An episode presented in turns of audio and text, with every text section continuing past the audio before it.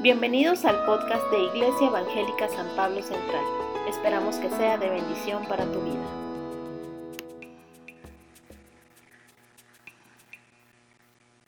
No sé si le habían informado que ahora me toca predicar desde arriba de la escalera, pero no, es cierto. Ah, de alguna forma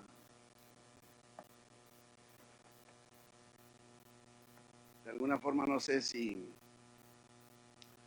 ustedes se han preguntado, pero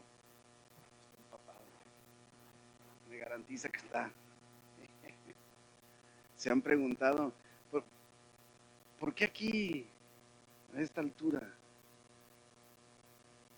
¿Por qué ustedes a aquella altura? Y podríamos responder en dos enfoques.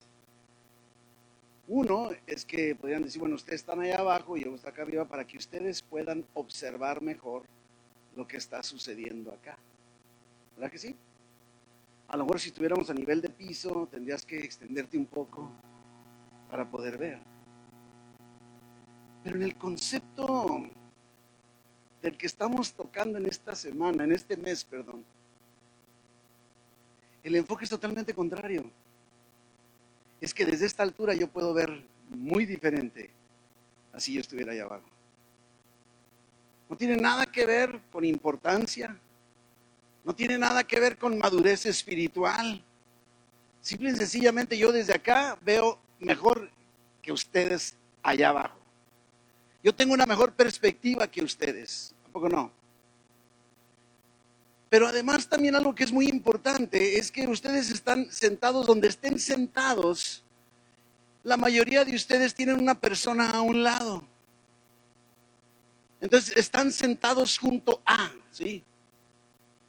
A lo mejor esposo sentado junto a su esposa, papá sentado junto a hija o hijo o mamá con sus hijos. Pero pueden estar ahí sentados toda la reunión y no pasa nada. Pueden estar muy atentos a todo lo que está sucediendo en el entorno. Pero mientras no haya una conversación entre ustedes, no hay una relación verdadera. ¿Verdad que sí? Pues precisamente de eso vamos a continuar hablando en este, en este domingo. Segundo domingo del mes de noviembre, parece mentira, ya estamos en el mes de noviembre. Y ah, nuestra serie del mes es del cielo a la tierra. Y creo que en muchas ocasiones nos vemos así, como ahorita, es como, ah, para yo ver mejor, entonces de la tierra al cielo. No, no, no, no. El punto adecuado es del cielo a la tierra, orando desde el cielo a la tierra, ¿sí? Y el domingo pasado vimos acerca de nuestra posición. En el libro de, Efesios, en el capítulo 2, versículos 5 y 6, encontramos una de las tantas verdades bíblicas de nuestra posición como cristianos. Esencial que sepamos cuál es nuestra posición en Cristo. Dice Efesios 2.5, dice, aún estando nosotros muertos en pecados Creo que en muchas ocasiones se nos olvida que esa era nuestra condición antes. Creemos que andábamos vivitos, como dice el dicho, vivitos y coleando. No, estábamos muertos, aún y estando aún muertos en pecados, nos dio vida juntamente con Cristo. Y entre paréntesis, por gracia sois salvos. Y juntamente con Él, con Cristo, nos resucitó. Y asimismo nos hizo sentar en lugares, en los lugares celestiales con Cristo Jesús. Estábamos muertos en nuestros pecados y Dios mismo nos dio vida con Cristo, nos resucitó con Cristo y también sin que nosotros lo mereciéramos, porque lo dice con toda claridad nuestro pasaje, nos hizo sentar en lugares celestiales en Cristo. Fue Dios quien lo hizo. No es que tú te fuiste a sentar ahí. No es una acción de parte nuestra, fue una acción de parte de Dios por su gracia. Y ahí donde nos encontramos, en esa posición, sentados en los lugares celestiales, por pura gracia, es que entonces podemos hablar de una relación. Y el tema de hoy es nuestra relación con Dios. Lógicamente en la temática de la oración, ¿verdad? En la temática de la oración. Si, nos enfocamos en, nuestra posición, desde la posición sentados en los lugares celestiales, nuestra perspectiva cambia por completo. No podríamos orar igual allá abajo que acá arriba. Y digo, estoy haciendo figurativo, ¿verdad? No tiene nada que ver allá abajo y acá arriba. Pero no podemos pensar que oramos igual si no sabemos que estamos sentados en lugares celestiales y seguimos orando a nivel, diríamos, de la tierra. Necesitamos saber que estamos colocados espiritualmente en Cristo, con Cristo, en lugares celestiales, entonces podemos orar del cielo a la tierra. Nuestra perspectiva cambia la, panorámica se vuelve totalmente diferente, ¿sí? Es, como los satélites. Yo creo que aquí, no sé, me imagino que nadie de los que estamos aquí hemos tenido la oportunidad de subirnos a, un cohete espacial como para ver el planeta Tierra, ¿verdad? Que no hemos visto fotos, hemos visto imágenes, pero te puedes imaginar un, astronauta que de alguna manera estaba aquí, estaba y de repente fue colocado por una nave no en lugares celestiales, ¿verdad? Pero en el universo en donde ahora su perspectiva sobre el planeta Tierra es totalmente diferente. Hemos leído, hemos sabido de testimonios de astronautas cristianos y no que quedan sorprendidos. ¿Por qué? Porque su perspectiva cambió por completo. La, forma de ver el planeta, por ejemplo, en, el caso de ellos, se transformó en lo absoluto totalmente distinto a lo que ellos a lo mejor pensaban. Y así también tú y yo, nosotros sentados en lugares celestiales con Cristo, podemos ver las cosas desde la perspectiva de Dios. Y es, es evidente que entonces nuestra oración va a ser diferente, porque estamos viendo del cielo a la tierra. Nuestra oración se ve transformada cuando oramos podemos hacerlo desde esta perspectiva distinta, ¿verdad? Pero no solo eso, en esa posición en la que Dios nos ha puesto, nos concede que podamos tener una verdadera relación con Él. Ya estamos sentados ahí junto a Él. Y esto debe impactar tremendamente nuestra vida y nuestra forma de oración. Podemos tener, mis hermanos, una relación con Dios verdadera a través de la oración. Creo que de alguna manera hemos malentendido el concepto de oración o los motivos de oración. Para empezar, podríamos, no sé, estar sentado, como ahorita yo les decía, estás sentado junto a alguien y no le diriges la palabra. A lo mejor no lo conoces, a lo mejor no sabes qué decirle, a lo mejor te da pena, y si necesitaras algo, no te atreverías a pedírselo. ¿Por qué? Porque no tienes una relación con esa persona. Te limitarías en lo que dijeras. Y por eso es importante que nos demos cuenta de que esa nueva perspectiva nos permite relacionarnos correctamente con Dios. Tenemos la puerta abierta para eso. Una relación sin conversar, en realidad no es una relación. ¿Te puedes imaginar esposo y esposa que no se hablen? O tenemos muy buena relación, ella no me dice nada, yo tampoco le digo nada, ¿verdad? Pero eso sí, pienso mucho cuánto le amo, pero no le digo nada porque eso no sería una relación verdadera, tampoco no?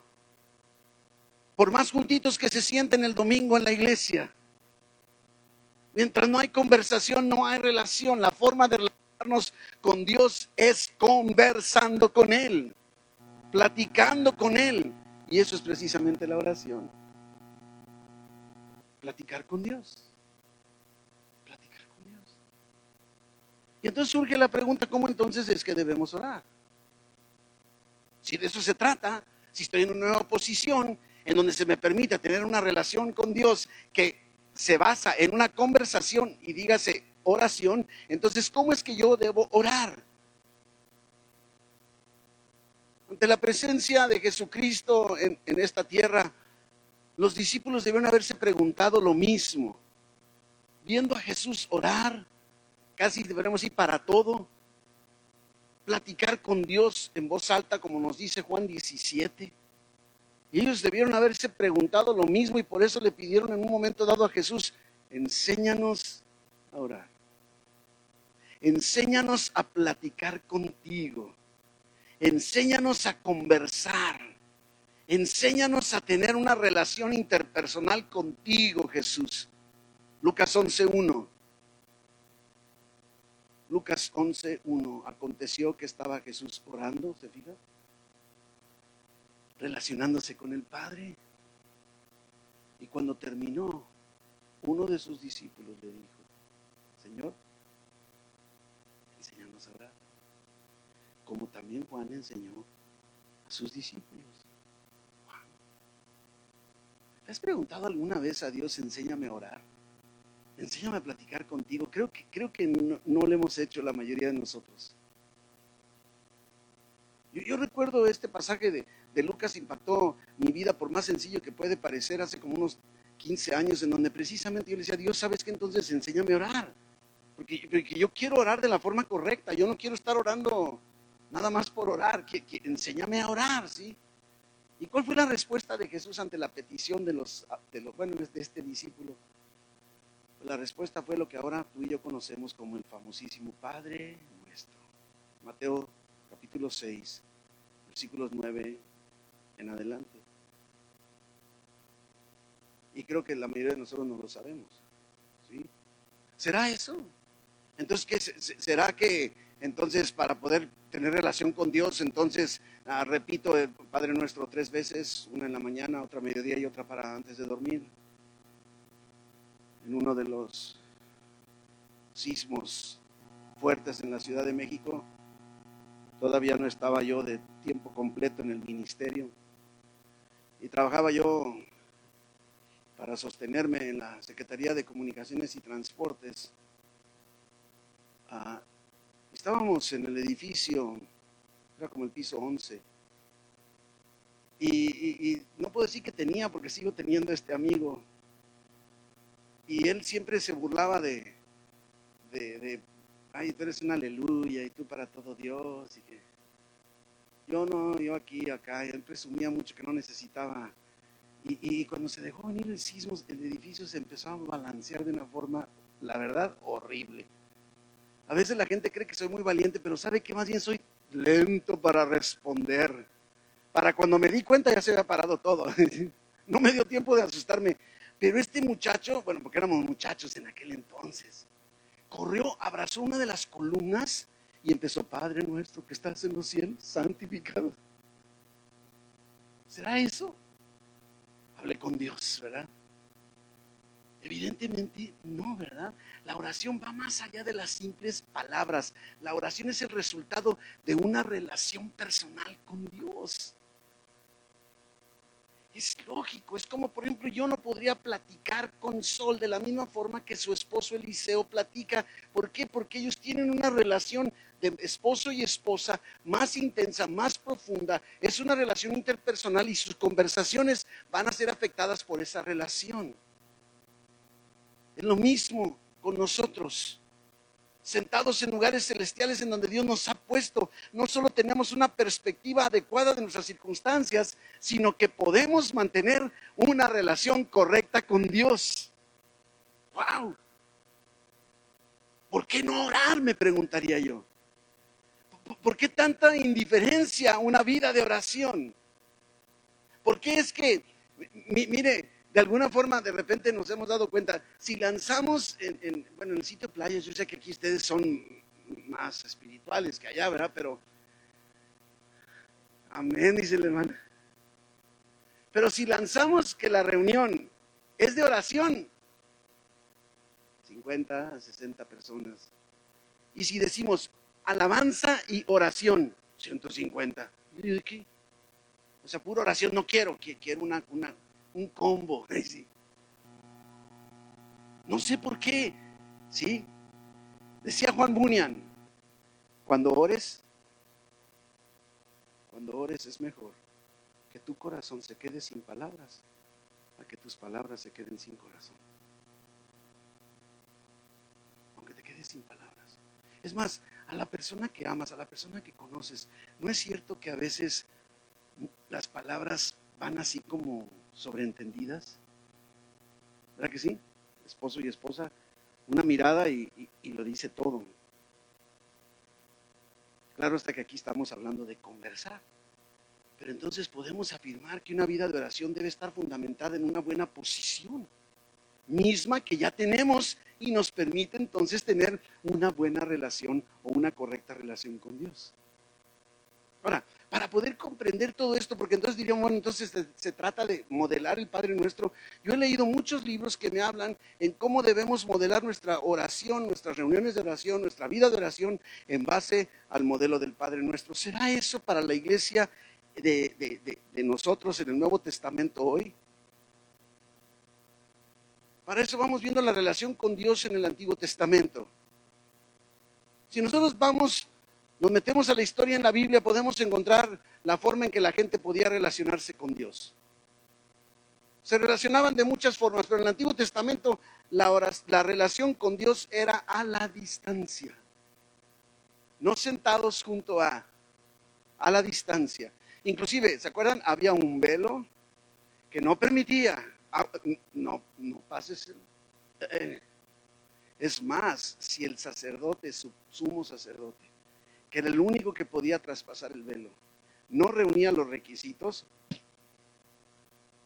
se acabó, dejaron de sonar las campanitas. Si no sabe a qué me refiero, vaya a escuela dominical para que le expliquen lo de las campanitas. No sé, había un velo que no les permitía acercarse a Dios. Tenía que ser de una forma establecida, de la forma correcta. Por ejemplo, vemos un pasaje en donde un, hombre toca el arca y ¿qué le pasa? Va para abajo.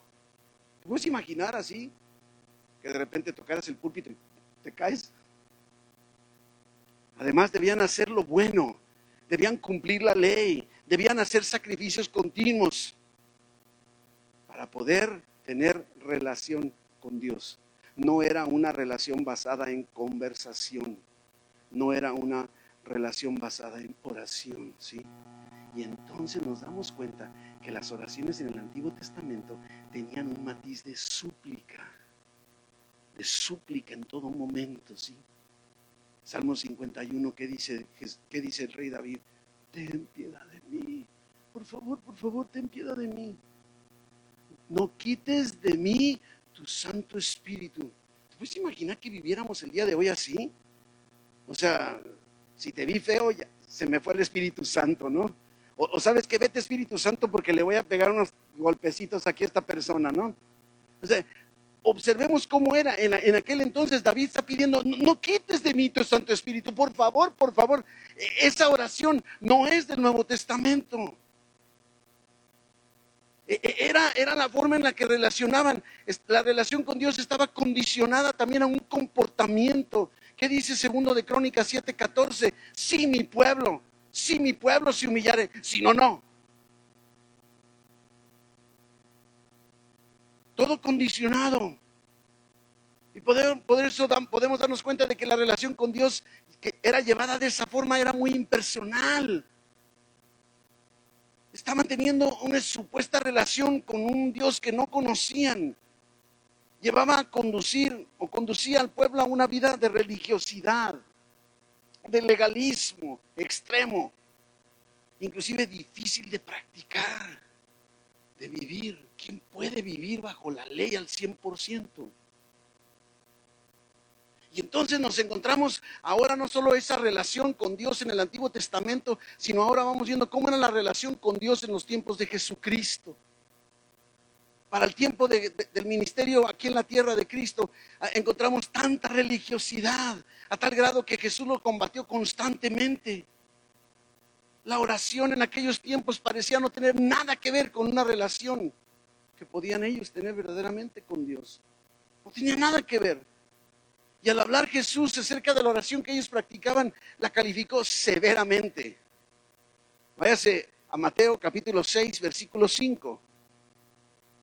Mateo 6, 5, mire lo que está diciendo cuando ores, no seas como qué. Oiga, esto está tremendo. la palabra hipócrita está medio agresiva, ¿verdad? no seas como los hipócritas. Eso quiere decir que había, ¿o no? Había hipócritas, si no, no diría. Porque ellos, ¿quiénes? Los hipócritas. Aman el orar en pie en las sinagogas. Y en las, te puedes imaginar, en las esquinas de las calles para ser vistos de los hombres. Te puedes imaginar, te paras ahí en la Revolución y la calle Cuarta, ¿cuál será?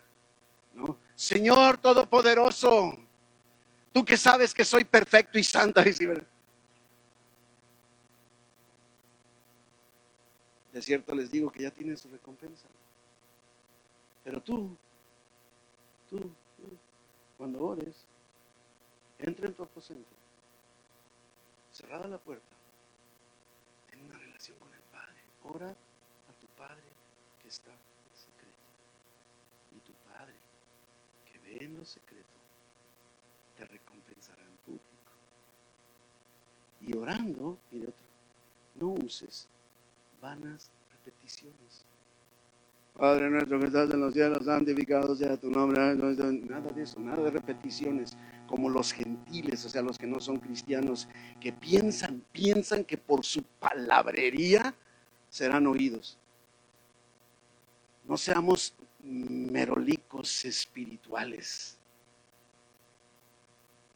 No os hagáis pues semejantes a ellos, porque vuestro Padre sabe de qué cosa tienes necesidad antes, antes que lo pidas.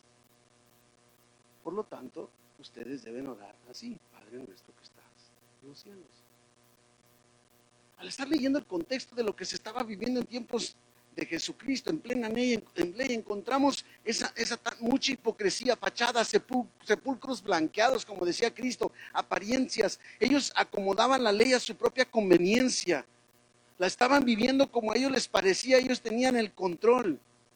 Por eso les decía, imagínate cómo oraban en las plazas, se me hace hasta para dar risa en las esquinas. Debió haber sido todo un espectáculo, a lo mejor hasta les aventaban moneditas, así como los que tocan la guitarra en las esquinas. No sé. Y, y, eso que para el momento en que Jesucristo está lanzando esta enseñanza, ya había irrumpido Dios con el mensaje de Juan el Bautista, después de los 400 años de silencio en donde Juan el Bautista con ese emblemático, mensaje del arrepentimiento. Jesús estaba viviendo, vivió en una cultura gobernada por el imperio romano, bien lo sabemos, no eran tiempos difíciles. Una sociedad vacía de Dios, atea, agnóstica, secular, sin igual. Y aún así Jesús dijo, quiero entrar en ese tiempo. Hay otro pasaje que me motiva, inclusive le soy sincero, en muchas ocasiones lo leo a solas y, y, irrumpo en, en llanto. En Hebreos capítulo 10, versículo 7 en adelante. Me gusta resaltar cuando lo comparto. Jesús y el Padre Celestial están platicando en el cielo. Porque Juan 17 Jesús y Dios están platicando Jesús en la tierra. Pero Jesús y el Padre están en el cielo. Jesús entonces dice, entonces dije Jesús, he aquí que vengo, oh Dios, para hacer tu voluntad. Como en el rollo del libro está escrito de mí, diciendo primero, sacrificio y ofrenda y holocaustos y expiaciones por el pecado no quisiste, ni te agradaron las cuales cosas se ofrecen según la ley. Jesús en su relación con el Padre sabe lo que el Padre desea, lo que el Padre quiere, lo que el Padre tiene como propósito, lo que el Padre está buscando, lo que el Padre está planeando, lo que el Padre intenta hacer. Por eso es importante en esa posición nuestra relación para que podamos saber lo que el Padre quiere hacer. Eso es orar del cielo a la tierra. Y entonces dice luego, he aquí vengo, dice Jesús a Dios, para hacer tu voluntad. Jesús ofreciéndose a venir aquí a la tierra, allá en los tiempos de la eternidad, todo preparado, todo de acuerdo al plan determinado por Dios, tal y como dice Gálatas 4:4. Sí, Gálatas 4:4, y cuando vino el cumplimiento Cuando llegó la fecha establecida, Jesús se introdujo en el tiempo señalado, en el tiempo planeado para demostrar que realmente tú y yo podemos vencer y no solo sobrevivir. Vemos a Jesús interesado entonces en enseñar a sus discípulos cómo mantener una relación cercana con el Padre. Sobre todo estamos hablando en el antiguo pacto. Es el tiempo que está viviendo Jesucristo aquí en Mateo. En el Antiguo Testamento, el pueblo de Dios no veía a Dios como un Padre. Jesucristo vino realmente a introducir a Dios como Padre Celestial. Está, está queriendo acercar para que se dé esa relación. Está acomodando las cosas Jesús para que se dé el momento en el que pueda haber una relación interpersonal o relación personal con Dios, anunciando al, introducir a Dios como Padre, está anunciando una relación cercana que ya ahora va a ser posible en su tiempo. Jesús modeló la correcta relación con Dios como su Padre. Una relación, una relación, y entonces les enseña una especie de modelo de oración, el Padre nuestro, para ese momento.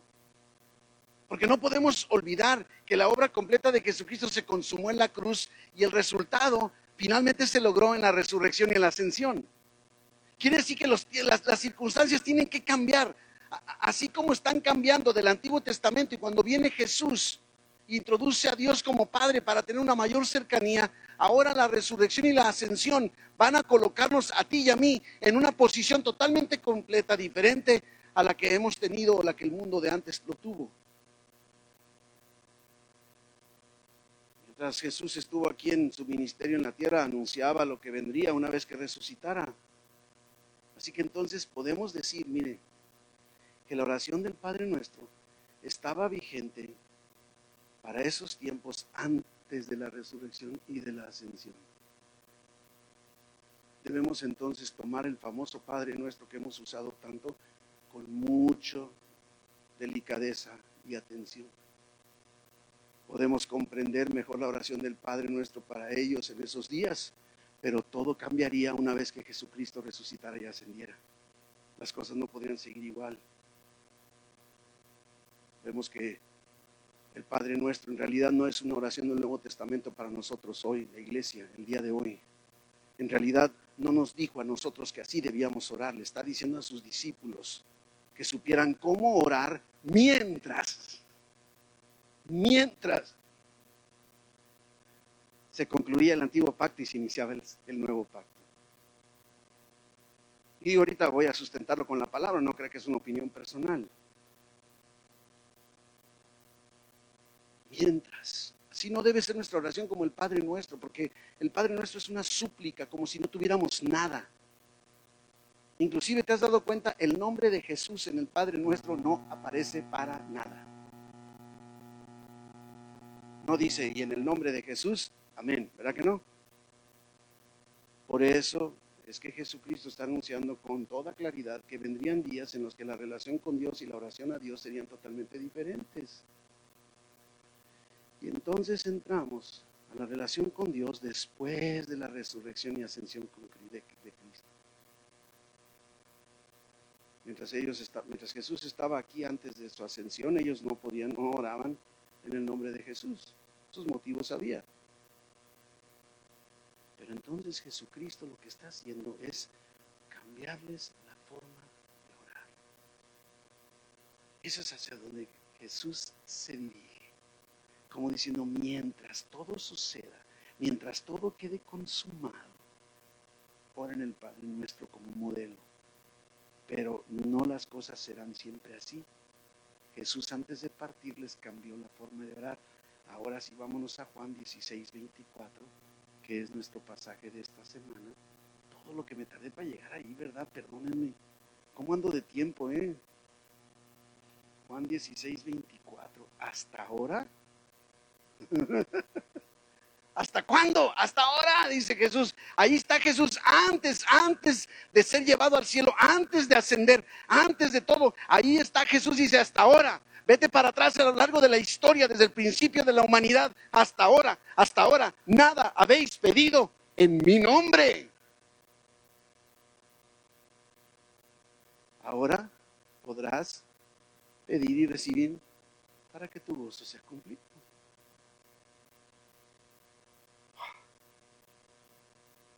Ahora en el contexto, miren qué dice el versículo 23 porque refuerza mucho esta idea. Mira el versículo 23, Juan 16, 23. Dice, en aquel día, ¿cuál día? En aquel día no me van a preguntar absolutamente nada. De cierto, de cierto, yo les digo que todo cuanto pidan al Padre en mi nombre, lo va a dar. En aquel día, ¿cuál día? El día de la resurrección, de la ascensión, ¿verdad? Ese día glorioso, el día en el que hoy estamos viviendo tú y yo, el día que nos salvó, el gran día de salvación, el día de, que nacimos de nuevo, es el día del nuevo pacto, el día de nuestra sanidad, el día de redención, ¿verdad? Es de lo que está hablando la Biblia, aquel glorioso día. No está hablando de cualquier día de la semana. Aquel día, aquel domingo, lunes, no. Aquel día glorioso. En aquel día no me van a pedir nada sino que aquello que ustedes le pidan al Padre en mi nombre se los va a dar. Oiga, qué promesa tan hermosa. Y hasta ahora ustedes no han pedido nada en mi nombre, no han usado la herramienta de la oración brotando de una relación con el Padre Celestial, porque todavía no han sido puestos sentados en lugares celestiales. Pero va a suceder, dice Cristo. Aquel día va a pasar.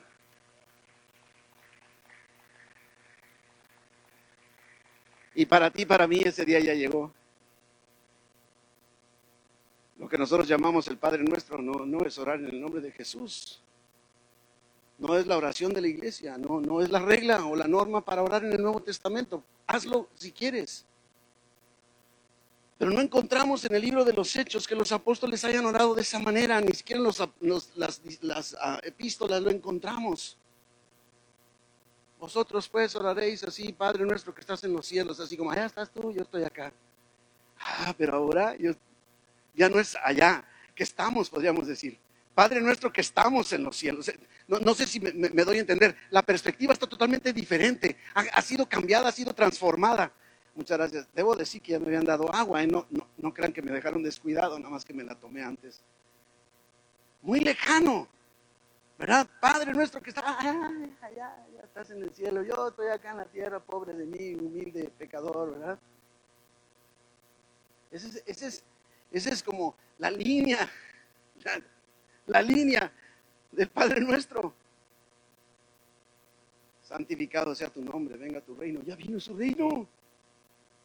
¿Por qué voy a pedir? Mire, es que cuando no tenemos el concepto de nuestra posición en Cristo, sentados en lugares celestiales, Sí, teniendo una relación con Dios a través de la oración, con esa perspectiva, vamos a estar pidiendo cosas que ya nos han sido dadas. Dámele tu espíritu, Señor, no me lo quites. Y dice Dios, ya te lo di y no te lo voy a quitar. Ten piedad de mí, Padre, por favor. Tengo piedad toda la vida, es más, a pesar de lo que eres, te amo. El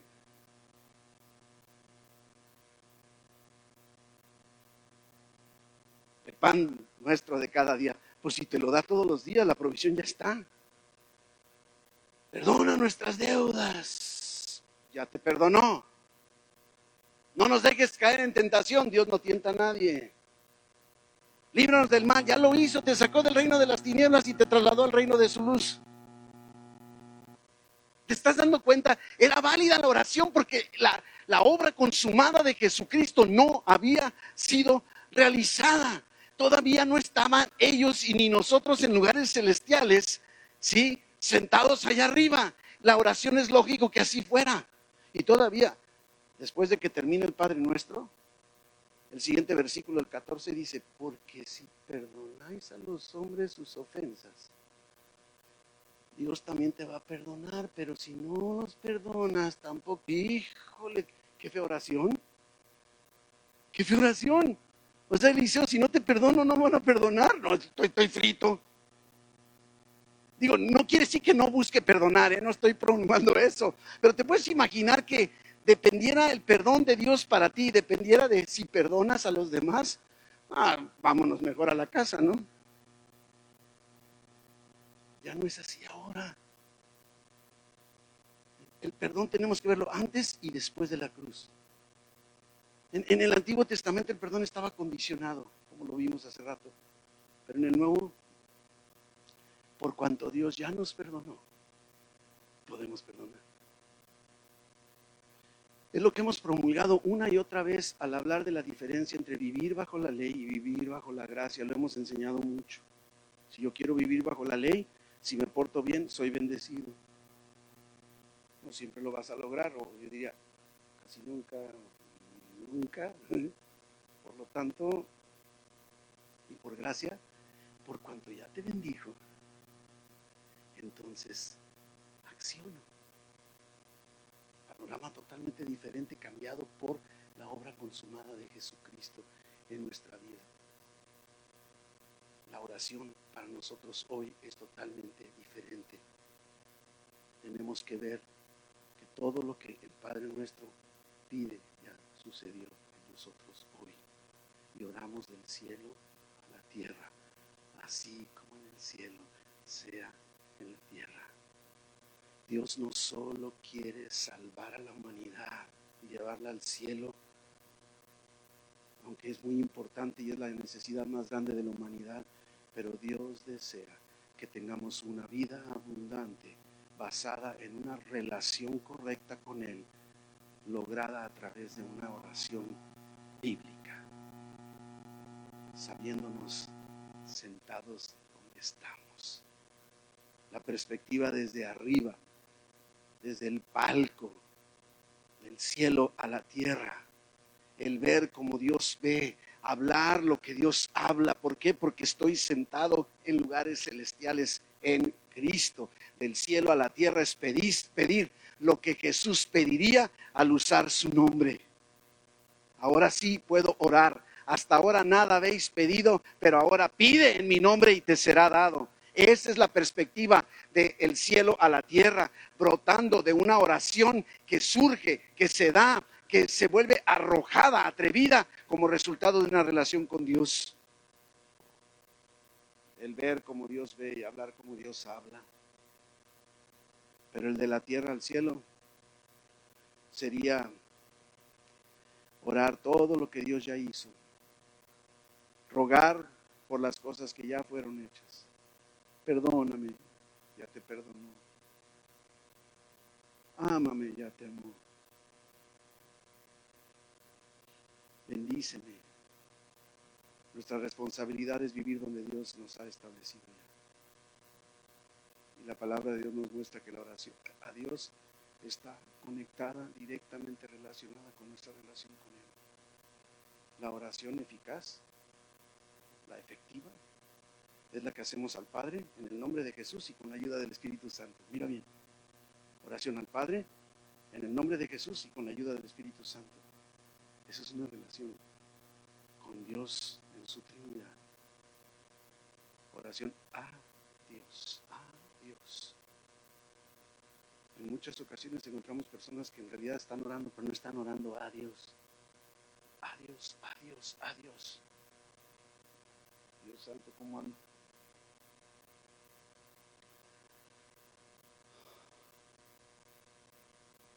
primera iglesia, ahora sí, la iglesia del libro de los Hechos, ya estaban en esa posición. Tenían el nombre de Jesús y el lugar donde estaban reunidos temblaba cuando oraban. Sus oraciones, inclusive, fíjese que después de ser perseguidos, acusados, azotados, encarcelados, puestos en libertad, se reunían y oran. Me, estoy refiriendo al libro de los Hechos en el capítulo 4, versículo 29, y, y dice, ahora Señor, mira sus amenazas ¿Qué, es lo que están pidiendo? ¿Qué, pedirías tú ante todas esas amenazas? Mira sus amenazas, Dios, consúmelos con tu fuego consumidor, abárcalos, o si quieres yo te ayudo y les doy una bola de balazos. Me doy a entender, esa sería una oración donde nos está fallando la perspectiva correcta. ¿Qué hacen ellos? Concede a tus siervos que con todo de nuevo abren tu palabra. Mientras, oye, oye, tú mano extiendes para que se hagan sanidades y señales y prodigios mediante el nombre de tu Santo Hijo Jesús. Wow. Y lógicamente, pues el lugar temblaba. ¿Cómo no va a temblar? Sabemos por todo el libro de los hechos que Dios sí extendió su mano. Esa era una oración que brotaba de una relación con Dios. No era nada más decir, Señor, que ya no me den más latigazos, por favor. Que ya no me metan a la cárcel, porque siguió sucediendo. No solo los latigaron, los asesinaron. Vemos en Hechos 12 cómo matan a Santiago y encarcelan a Pedro. ¿Y qué hace la iglesia? Están orando a Dios, a Dios, a Dios. Es precisamente, ¿no? La mano de Dios se extendió, pero ellos, los apóstoles, se convirtieron en la mano del Señor. ¿Dónde está su mano? En nosotros, en la iglesia, en ti, en mí, todos juntos. Dios ha concedido que tú seamos los que estemos impulsando que la mano del Señor se extienda y obre milagros. ¿Te das cuenta lo que puede suceder de una adecuada relación tuya con Dios para que la oración sea así de efectiva y permitamos que Dios extienda su mano? No la extiende desde el cielo, la extiende desde nosotros. Dios está, ha decidido usarnos a nosotros. Yo no, no me explico por qué. En realidad podemos decir que los discípulos se convirtieron en las manos de Dios y eso somos tú y yo hoy. Cerremos. Allá entre los primeros padres de la iglesia había un hombre llamado Crisóstomo. Yo quiero llevarle a que reflexione en este pensamiento y, terminaremos. Que un mortal pueda acercarse con una confianza sin refreno y conversar con el soberano del cielo. Oh, qué honor. Jamás se ha conferido a alguien así.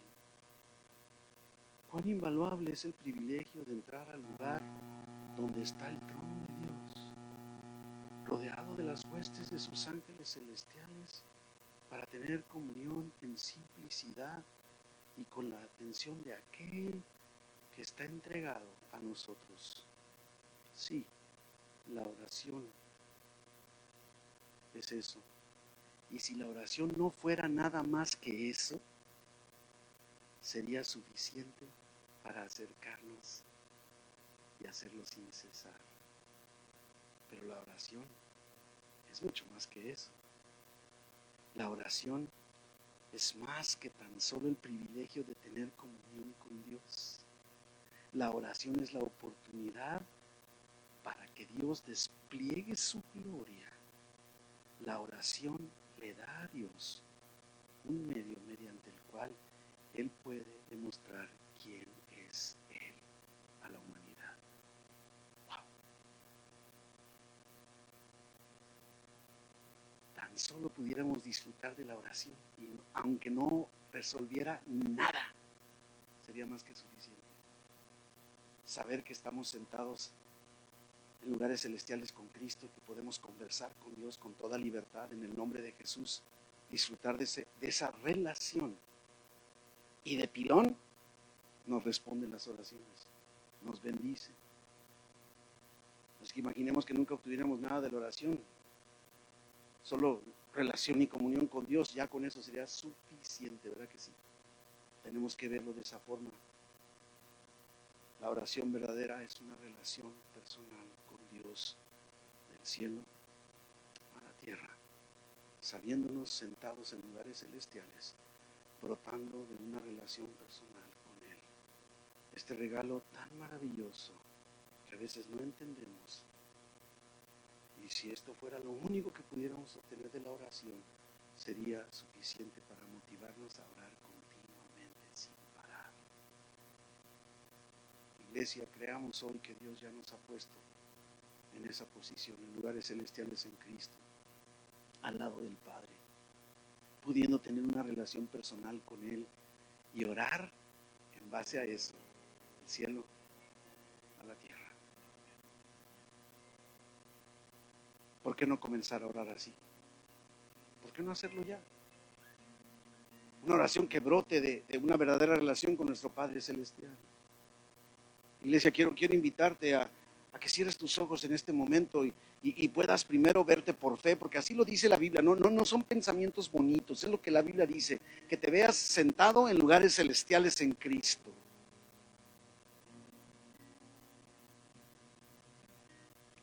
Y puedas voltear y conversar con el Padre Celestial, el Dios del universo.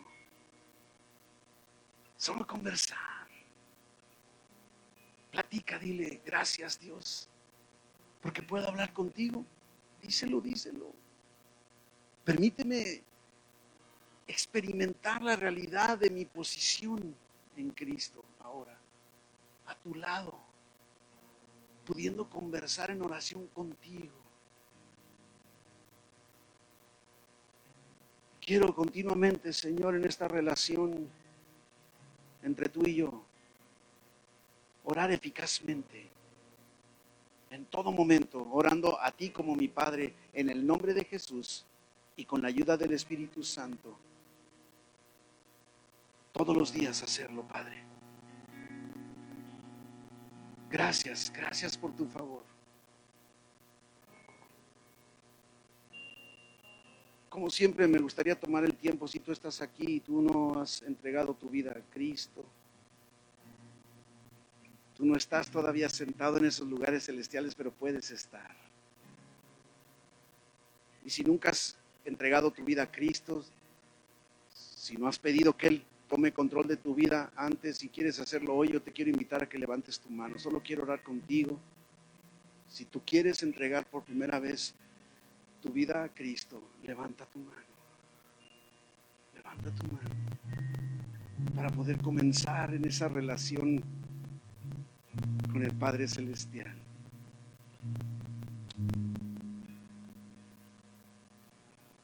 Señor, te damos muchas gracias. Nos unimos en este reto de punta a punta por el cual estamos nosotros como iglesia orando por diferentes países.